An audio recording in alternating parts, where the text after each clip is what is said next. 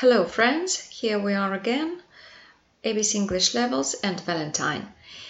Get to know more about us and our courses on our website englishlevels.es. I remind you about our new self-study, completely interactive game-like courses from A1 to C1 level with video and audio material, topical vocabulary, your pronunciation test, and many other really helpful and entertaining things, it's worth trying. You should never miss it.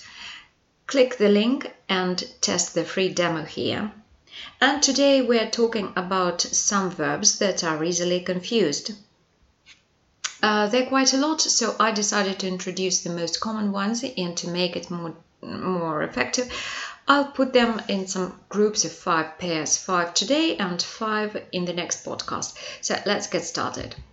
The first pair uh, is realize versus notice.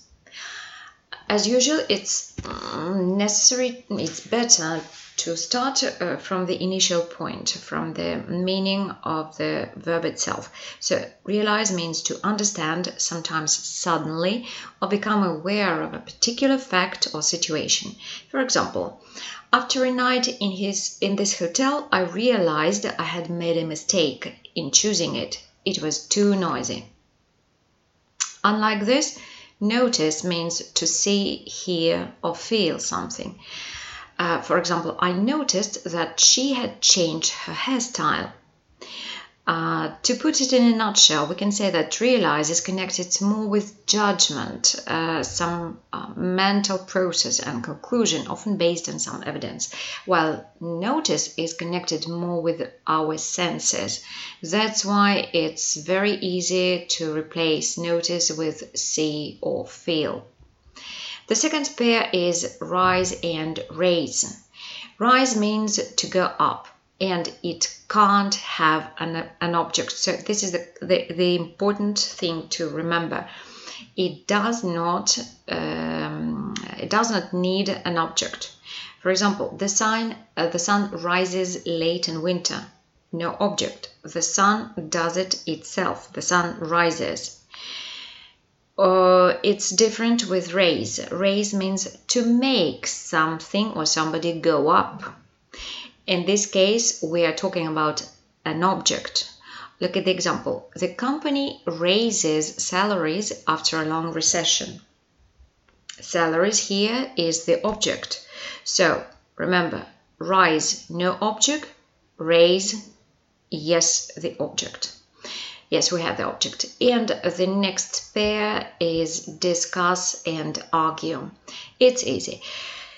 Discuss implies a conversation about something, um, uh, some talk in a, in a good, uh, friendly, quiet manner. Yeah, for example, in the meetings, we often discuss new methods of marketing.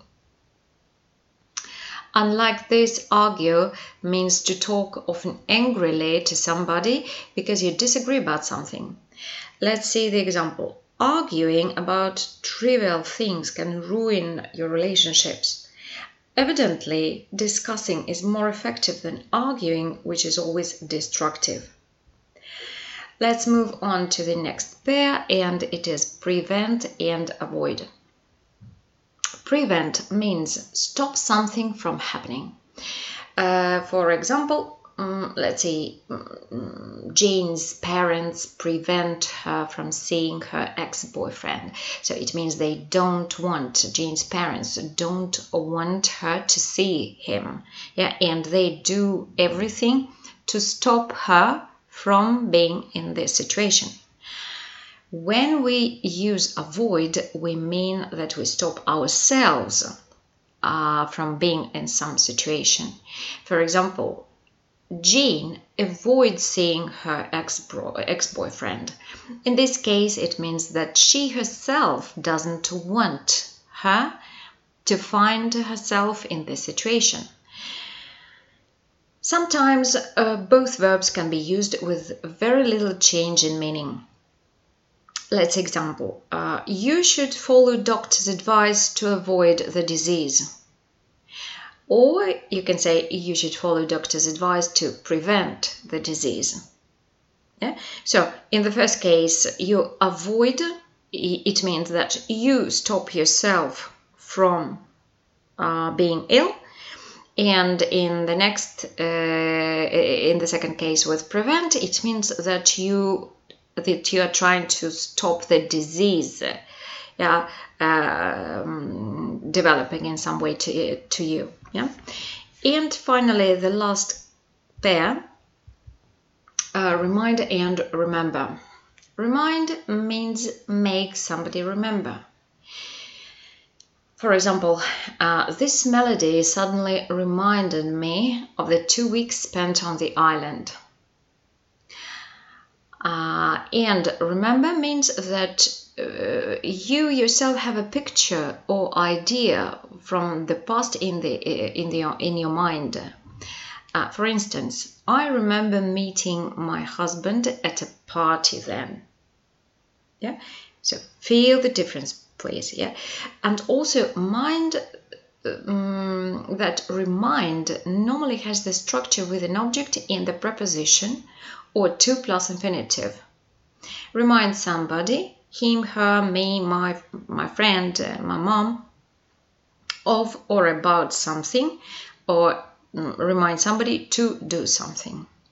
Let's see the example. Remind me to call your teacher.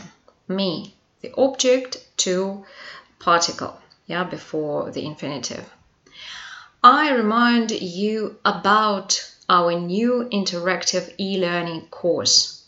Remind you, the object, about preposition. Her smile reminds me of her mother. Smile reminds whom? Me, the object, of preposition, her mother. So in, in this case, you can't use remember. Now let's try, uh, let's try to practice. I will give you some sentences, some examples. Um, uh, I will make a pause to give you a second or two uh, to, to think a little bit uh, which variant to choose and then I will give you the right answer right? So uh, ready? So the first the first sentence. When I saw her deadly pale face I mm, that something terrible had happened so realized or noticed here. One, two, three. Realized is the right option here because a person made a conclusion, deduced something because of some evidence. The second sentence from the first pair. My husband never, mm, when I change the color of my hair. What do we put here? One, two, three. And the correct answer is notices. My husband never notices or my husband never sees what I do with my hair. The second pair, rise or raise. Everybody who knows the answer, please, hmm, your hand. One, two, three. Raise is the right option as we have an object. Yeah, the object hand here the second sentence, the level of noise hmm, during the rush hours. One, two, three. Rises is the right variant. The third pair, argue or discuss. Teenagers are often rebellious and hmm with their parents. One, two, three. Argue goes here. The second sentence Before making a decision, I should hmm the issue with my husband. One, two, three. Discuss is the correct variant here. Let's move on. And the fourth uh, pair um, about avoid and prevent. Let's take the ring road uh, to um, a traffic jam. One, two, Three, avoid fits well here. Yeah. The second sentence. After the accident, the traffic police are talking are taking sorry all possible measures to mm, the congestion on the road. One, two, three. prevent goes right here. And the last pair, mm, remember and remind. After a couple of shots of vodka, he usually starts to mm his first weeks in the army. One, two, three. Remember is the right word here. And the second sentence, this film, mm, him, of his first weeks in the army. One, two, three. Reminded is the right option. So, this is all for today. Uh, thank you for listening. Leave your comments below and follow us. In the next podcast, uh, we'll continue to find out the difference between confusing verbs. This was ABC English Levels and me, your Valentine. Good luck!